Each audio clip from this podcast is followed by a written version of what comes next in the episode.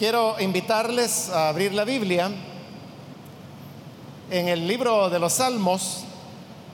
Busquemos el número 26.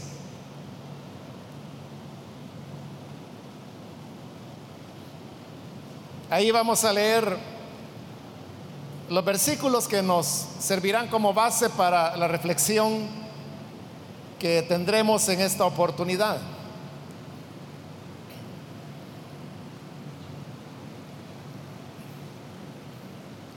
Dice la palabra de Dios en el libro de los Salmos, Salmo 26, versículo número 3 en adelante. Porque tu misericordia está delante de mis ojos y ando en tu verdad. No me he sentado con hombres hipócritas, ni entré con los que andan simuladamente. Aborrecí la reunión de los malignos y con los impíos nunca me senté. Amén. Solamente eso vamos a leer. Pueden tomar sus asientos, por favor.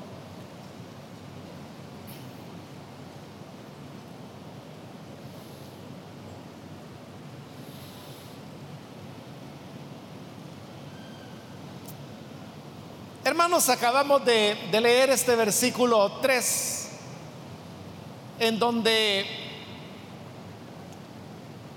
la persona que escribió este salmo hace una afirmación bastante contundente, diría yo. Y es cuando dice, tu misericordia está delante de mis ojos.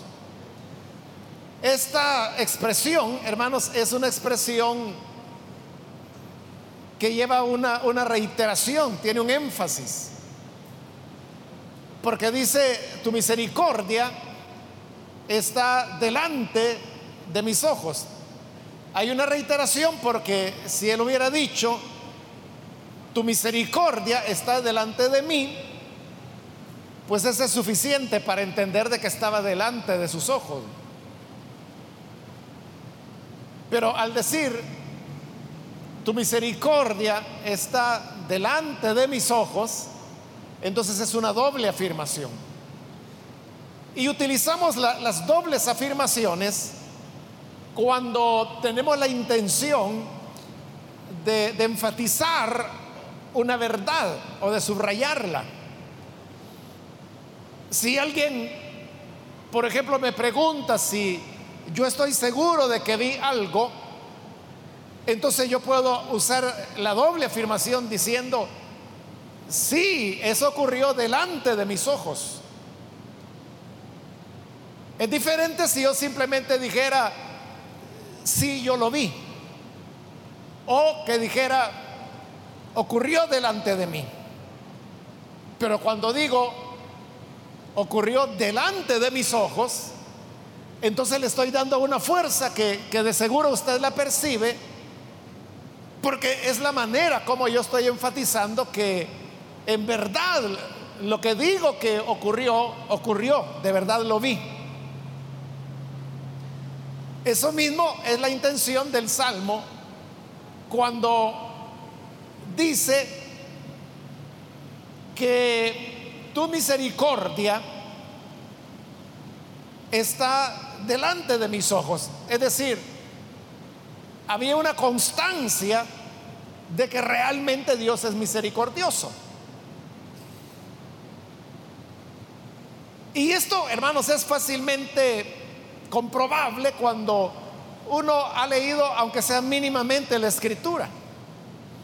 Incluso yo le diría que personas que quizás han leído muy poco o nada de la Biblia, tienen la idea de que Dios es misericordioso porque las otras personas lo afirman, lo dicen a cada momento. Pero si además de eso, de, lo que uno oye, como le digo, si al menos superficialmente se lee la Biblia, uno se da cuenta que a cada paso Dios está mostrando su misericordia para con su pueblo. Uno puede comenzar desde el libro de Génesis, desde el primer pecado que el ser humano cometió, Adán y Eva allá en el huerto, en Edén, y cómo de inmediato Dios lo busca al ser humano para poder ver la manera de remediar el mal que el hombre había hecho, y ahí es donde la misericordia de Dios comienza a manifestarse. En la historia de Israel, la historia de Israel no es otra cosa que la vuelta una y otra y otra y otra y otra vez de la misericordia de Dios sobre un pueblo que, como el mismo profeta lo dice, es rebelde y contradictor. Esas son las palabras literales. Dice el Señor, todo el día extendí mis brazos a un pueblo rebelde y contradictor. Pero en este solo versículo, ahí lo tiene usted, un pueblo rebelde y contradictor. Pero el Señor dice, todos los días extendí hacia Él mis brazos. Ahí está. La misericordia de Dios. Una y otra vez. Una y otra vez. Si llegamos al Nuevo Testamento, ya en la persona del Señor Jesús, esa misericordia se muestra todavía de manera más personificada, diríamos. Porque Jesús es esa misericordia de Dios encarnada. Y por eso es que la vida del Señor Jesús estuvo llena, permeada de actos de misericordia que hizo con personas que, que no lo merecían, muchas veces no la estaban solicitando y casi nunca la esperaban. Pero el Señor actuaba con una misericordia que producía verdaderos escándalos entre las personas.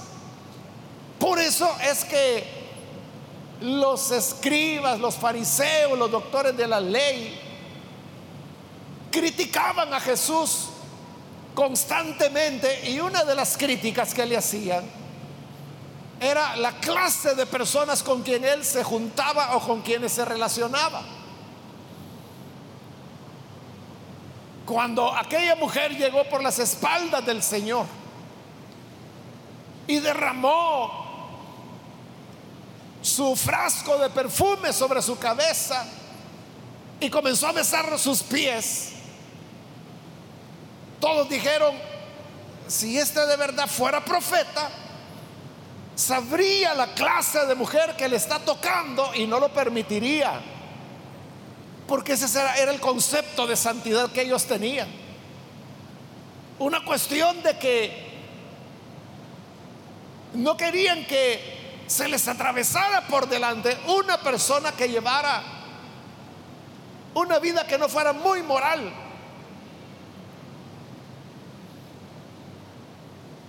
Jesús, por ejemplo, permitió que esta mujer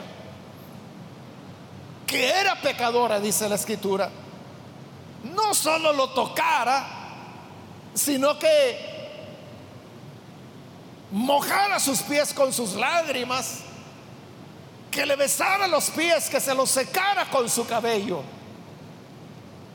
Esto fue tan escandaloso que dijeron, si fuera profeta, él sabría que esta es una mala mujer. Es una mujer pecadora y por ser pecadora él no permitiría que se le acercara y mucho menos que lo estuviera tocando.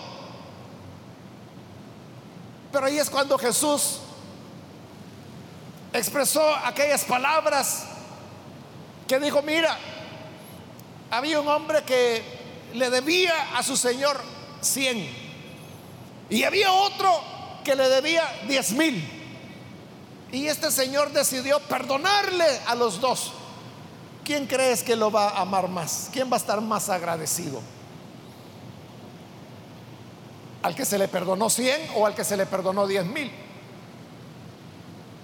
Y aquel fariseo que se llamaba Simón, en cuya casa estaba ocurriendo todo esto, le dijo, bueno, pues yo pienso que el que más agradecimiento tendrá es al que más se le perdonó.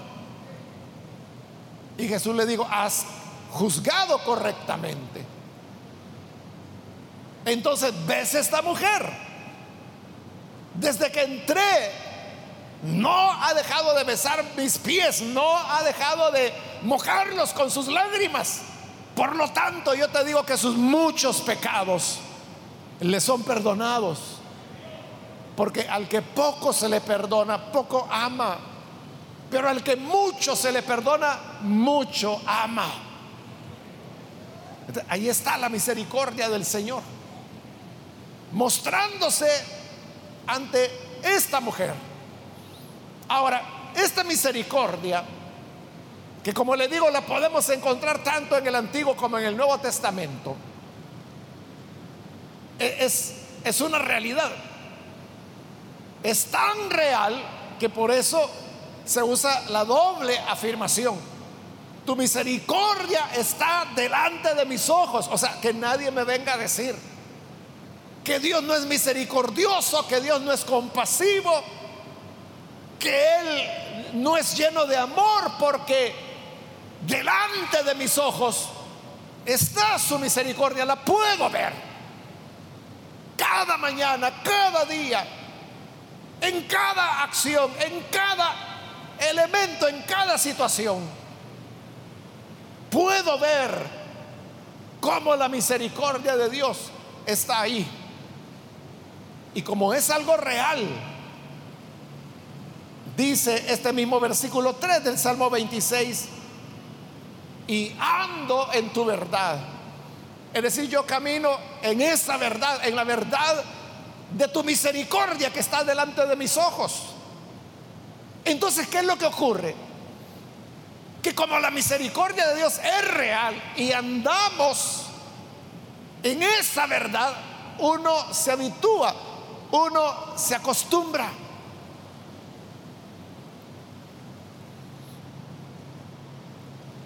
A andar en esa verdad y uno comienza ¿cómo le diría? Su vida comienza a ser modelada bajo esa realidad. O sea, las personas vivimos de acuerdo a las realidades que vivimos.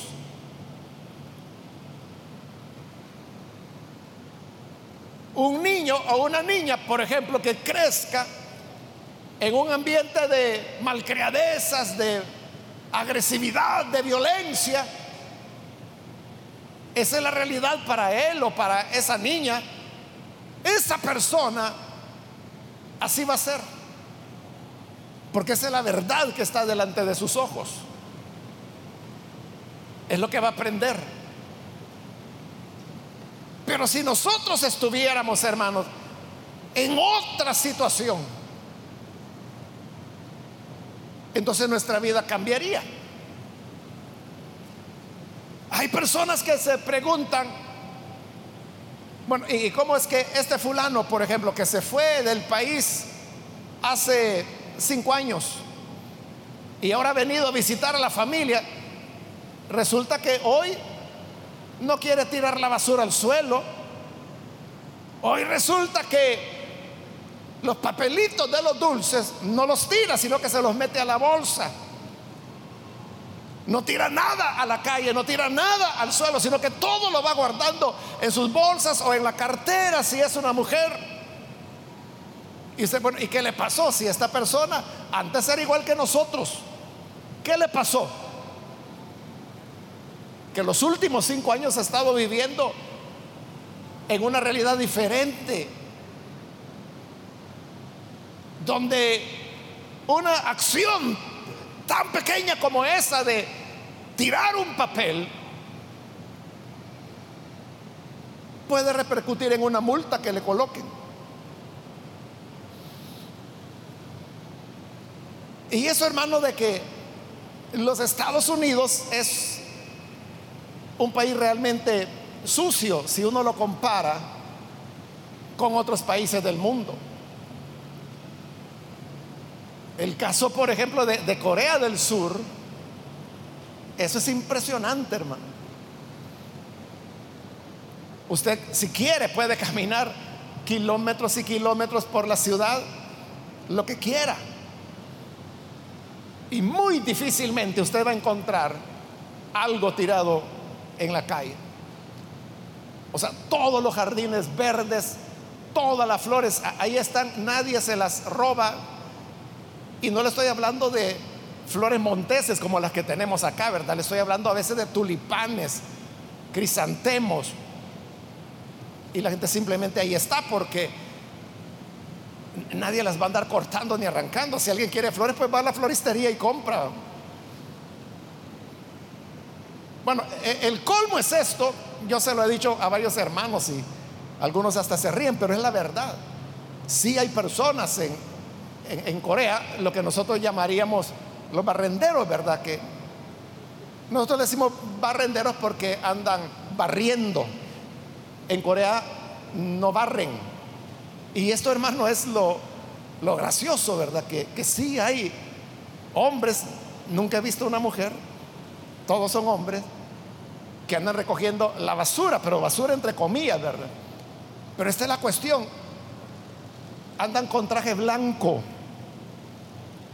y guantes blancos. Y una bolsita más o menos así de este tamaño, de plástico. Y no me lo va a creer, pero andan con una pinza en la calle. Con sus guantes blancos y ellos ahí andan tranquilos, caminando, saludando a la gente. De repente, hermanos, por allá hay un papelito que quizás a alguien se le cayó y no se dio cuenta. Usted viene con las pinzas, lo recoge y lo pone en la bolsa y sigue caminando. Ese es el trabajo de ellos. Esos son los barrenderos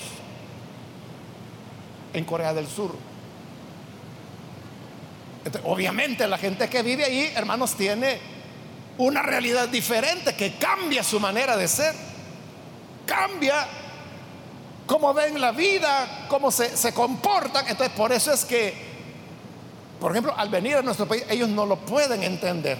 O sea, cómo es de que nosotros tiramos la basura, los, las semillas de mango, ¿verdad, hermano? Desde los, las ventanas de los autobuses, las bolsas plásticas, los vasos de cartón y, y todo eso, hermano. Ahí va la gente que lo tira para un lado, para el otro, y uno tiene que agacharse, el pobre que está ahí abajo, ¿verdad? Me acuerdo de una hermana hace ya años de esto que por poco la matan, un jocotazo le cayó justo aquí en la frente. Porque iba por la calle y a saber a qué gracioso terminó de comerse el jocote y tiró la semilla. Por poco mata a la hermana. Cabal, aquí en el centro de la frente le, cayó el jocotazo. Bueno, el semillazo más bien, ¿verdad? Porque ya se lo había comido a saber quién. ¿y eso cómo se entiende, verdad? A eso es a lo que se refiere el Salmo cuando dice, tu misericordia está delante de mis ojos, por lo tanto he andado en tu verdad. Entonces uno se habitúa a andar en esa verdad, que es una verdad de misericordia, de transparencia, de honestidad, de integridad. Y cuando la persona ya está acostumbrada a esa vivencia con Dios, ahí es donde usted va a entender ahora los siguientes versículos. El 4 y el 5 cuando dice, no me he sentado con hombres hipócritas, ni entré con los que andan simuladamente. Aborrecí la reunión de los malignos y con los impíos nunca me senté. ¿Qué se va a andar sentando con ellos, hermano? Cuando delante de sus ojos ha estado la misericordia del Señor y en esa verdad ha andado. ¿Cómo se va a sentar con los hipócritas, con los mentirosos, con los simuladores, con los impíos? Porque la persona ya no ya no puede tener plática. O sea, ¿cómo se va a sentar con un impío? ¿Qué va a platicar con él? El impío lo que va a hablar son impiedades. El hipócrita lo que va a hablar es hipocresías. El mentiroso lo que va a hablar es mentira. Pero hay personas a las que les gusta la hipocresía, la mentira, la simulación. Las impiedades les encantan. Esos son los que están felices en esos grupos, en las esquinas de las calles, porque no crea que están platicando de la oración o de la santidad o de la pureza o de la verdad. Están hablando, hermanos, vulgaridades. pero hay personas que eso les gusta y allí pueden, hermanos, dar las 8, las 9, las 10, las 11, las 12 de la noche, la 1 de la mañana y siguen hablando, chistando y ahí están en la esquina, hermano, hasta que se aburren. Se van a acostar, pero ellos quisieran seguir. Y al día siguiente se vuelven a reunir, a darle vuelta a lo mismo. Entonces, ¿qué es lo que hace que una persona nunca se acerque a ellos? Es que ha tenido una relación con el Señor. Es que la misericordia del Señor ha estado delante de sus ojos y ha andado en esa verdad. Se acostumbró a que con Dios todo es correcto, a que con Dios todo es puro, a que con Dios todo es verdad. Entonces cuando oye a un mentiroso, no encuentra conexión con él. No puede ponerle atención y menos recibir las mentiras que sabe que está diciendo o el hipócrita cuando está hablando hipocresía, se está simulando no lo puede tolerar. Porque no es a eso a lo que Dios lo ha acostumbrado. Aquí es donde cada uno de nosotros debemos preguntarnos, ¿a quién oímos? ¿O con quienes nos relacionamos? Porque la característica moral que cada uno tenemos es lo que determina el tipo de personas. ¿A quiénes vamos a escuchar? ¿A quiénes queremos oír lo que están diciendo? Es muy cierto el dicho popular de que dime con quién andas y te diré quién eres. O sea, si usted se siente bien con los impíos, con los hipócritas, de esas personas que mienten ya pero sin necesidad. Pero si a usted le gusta estarlos oyendo, usted dice, voy a ver qué están diciendo ahora. Usted es igual que ellos. No ha conocido la misericordia del Señor, por lo menos no la tiene delante de sus ojos. No ha andado en la verdad del Señor, sino que está acostumbrado a una vida de, oscuridad, de mentira, de ocultamiento, de hipocresía. Pero cuando la misericordia de Dios ha estado delante de nosotros y andamos en la verdad del Señor, entonces ya no es posible que usted pueda encontrar conexión. Eso, hermano, debería ser el proceso natural de todo cristiano. Cuando usted conoció al Señor, cuando llegó su conversión, pues espera de que usted haya tenido un cambio de amistades. Pero la pregunta es, ¿por qué cambió de amistades? Porque alguien en la iglesia le dijo, mire, ese amigo no le conviene. O alguien le dijo, mire, a usted no le conviene tener amigos o amigas que sean así, así, así y así. Usted tiene que tener amigos que anden de acuerdo a la voluntad de Dios. Fue por eso que cambió de amistades, porque se lo dijeron. O es porque usted ya no, ya no halló allí cómo establecer una relación. Ya no encontró la manera de, de cómo comunicarse, cómo hacer clic, como decimos, con estas personas. Porque simplemente dejaron de haber temas de interés común. O sea, ellos tienen sus propios temas. Y sus temas son la mentira, la vulgaridad, la hipocresía, la simulación, las impiedades. Para usted poder conectarse con una persona así, tiene que estar hablando el mismo lenguaje. Pero si la misericordia de Dios ha estado delante de sus ojos y usted ha andado en la verdad de Dios, hermano, ya no se puede. O sea, yo no le estoy diciendo que no se puede en el sentido de que no lo haga. No, yo lo que le digo, hermano, es que lo que a usted lo hace sentir cómodo, eso está diciendo que es usted. Si usted se siente cómodo con el impío, se sienta con ellos, conversa con ellos, les pone atención, les escucha y hasta se pone a pensar, ve lo que dice este, algo de razón ha de tener, ¿verdad? O sea, si usted puede hacer eso, usted es un impío también. Aunque sea religioso, aunque venga a la iglesia, aunque cante, aunque lea la Biblia, pero si se deleita en la falsedad, en la hipocresía, en la mentira. Solo siendo usted hipócrita, mentiroso, falso, puede encontrar conexión con estas personas. Pero este hombre que escribió el Salmo, lo que decía es, con los impíos nunca me senté. Nunca me senté. Y no porque en la iglesia le habían puesto un guardián que anduviera vigilando con quién hablaba y con quién se sentaba. No, no, no era por eso. Era por lo que ha dicho en el versículo 3. Que tu misericordia está delante de mis ojos y por lo tanto yo ando en esa verdad.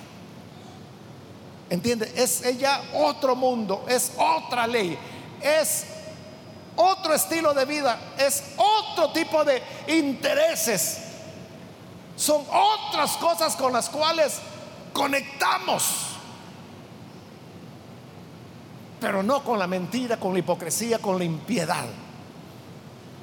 Por eso yo le hacía la pregunta, o sea, ¿con quién usted se siente cómodo? ¿Con quién se siente cómoda? ¿Quiénes son sus amistades? ¿A quienes oye? ¿A quienes lee? ¿A quienes llama? a quienes escucha. Aquello que usted recibe es lo que nos está diciendo lo que usted es. Entonces, véase en eso. Véase en eso. En el tipo de personas que para usted son sus modelos, sus guías o los que expresan, según usted, la verdad en lo que esas personas son. Eso es usted. Pero si andamos en la verdad, verdad solo hay una. Y Jesús dijo, yo soy la verdad. Entonces cuando uno anda con Él y esa verdad está delante de nuestros ojos, igual que su misericordia, Entonces, como dijeron los apóstoles, no podemos dejar de decir lo que hemos visto y lo que hemos oído. Porque ahora eso forma ya parte de nuestra vida. No encontraban interlocutores entre los hipócritas, entre los mentirosos, entre los impíos. Tenía que ser personas que tuvieran los mismos valores. Por eso es que cada persona se va acomodando donde le corresponde. Es cuestión de tiempo. Es algo así, hermano, como que si usted tuviera una botella donde la mitad es aceite y la otra mitad es agua. Si usted la agita, el agua se va a mezclar con el aceite, pero déjela reposar. Es cuestión de tiempo y usted verá cómo el agua irá subiendo hacia arriba y el aceite irá cayendo hasta que va un momento, quizás al día siguiente, usted va a ver que la botella la mitad de abajo es aceite, la mitad de arriba es agua. Se separaron. ¿Por qué? Porque no, no, no pueden. su naturaleza es diferente. No pueden estar juntos, no pueden estar mezclados. Así es el que nace de Dios. Al que nace de Dios no es necesario que usted le diga, mire, no ande en cantinas, mire, no vaya a, la esquina, mire, no ande oyendo estas cosas que aparecen en internet. No tiene necesidad de decirse. Si la persona ha nacido de nuevo, si la persona realmente anda en la verdad y tiene la misericordia de Dios delante de sus ojos. Porque el tiempo mismo hará que esta persona se sienta incómoda. Y va a decir, no, no, pues yo no conecto mucho eso y se va alejando. Pero no solo el creyente se va alejando del impío, el impío se va alejando del creyente también porque no encuentra que en él tenga igual conexión o, la, clave, diríamos, de, de la llave para darle vuelta, conocer la clave y poder conectar. No pueden. Entonces se aburren y dicen, no, es que este solo de la Biblia habla, es que este solo de Jesús habla, es que este solo que de la oración, este solo habla de la verdad, solo habla de perdonar, solo habla de amar, solo habla de la integridad. Y claro, el que es hipócrita, mentiroso o impío, ¿qué le va a andar interesando esos temas? Buscará otros vulgares igual que él o ella. Entonces, ese es el mejor examen que podemos hacernos. Preguntarnos a dónde yo me siento bien, con quiénes me siento bien, a quiénes me gusta escuchar. ¿Quiénes son mis amigos? ¿Quiénes son mis amigas? ¿Con quiénes me siento a conversar? Que Dios nos ayude para que su misericordia siempre esté delante de nuestros ojos. Vamos a cerrar nuestros ojos y antes de orar, hermanos, yo quiero hacer una invitación. Si hay con nosotros personas que todavía no han recibido al Señor Jesús como su Salvador, pero si usted ha oído hoy la palabra y necesita venir para recibir la vida que Él ofrece, yo le invito para que ahí en el lugar donde usted está pueda ponerse en pie si desea recibir al Señor Jesús como Salvador. Si necesita este perdón, póngase en pie. Ahí donde usted se encuentra con toda confianza, puede ponerse en pie y vamos a orar por usted. Cualquier amigo o amiga que necesita de la gracia de Dios, puede ponerse en pie. Muy bien, de este lado hay un hombre que Dios lo bendiga. Alguien más que necesita hacerlo puede ponerse en pie. Otra persona que necesita la gracia del Señor puede ponerse en pie para que oremos por usted. Hoy es el momento para hacerlo.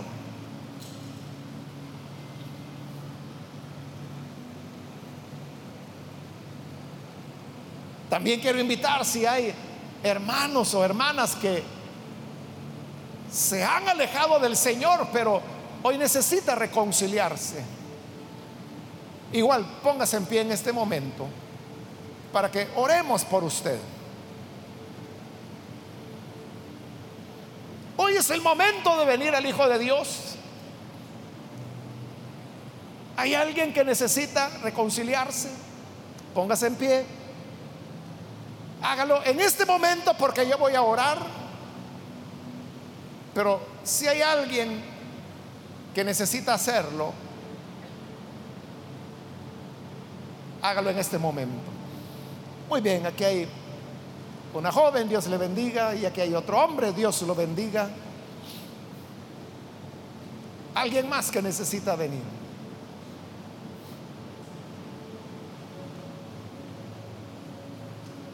Muy bien, aquí hay otra persona, que Dios lo bendiga. Y aquí hay otra persona también, Dios la bendiga. A usted que ve por televisión, también quiero invitarle para que se una con este grupo de personas que aquí están recibiendo al Señor, ore con nosotros y reciba al Señor como su Salvador.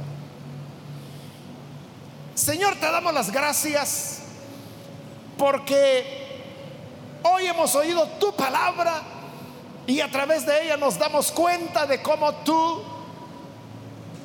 nos transformas, nos cambias, hace de nosotros personas diferentes de las que jamás nos sentamos con el impío. A estas personas que hoy creen en ti aquí y a través de los medios de comunicación, alcánzale Señor para transformarles, para darles una nueva naturaleza y que así tu misericordia pueda estar delante de sus ojos. Que puedan, Señor, vivir de acuerdo a la nueva realidad que tú has hecho con los que han creído con honestidad en ti. Y lo mismo te pedimos por todo tu pueblo. Ayúdanos a todos, Señor, a andar en rectitud andar en una vida honesta que te sirva, que te ame y haga, Señor, para ti tu perfecta voluntad. En el nombre de Jesús nuestro Señor lo pedimos. Amén y amén.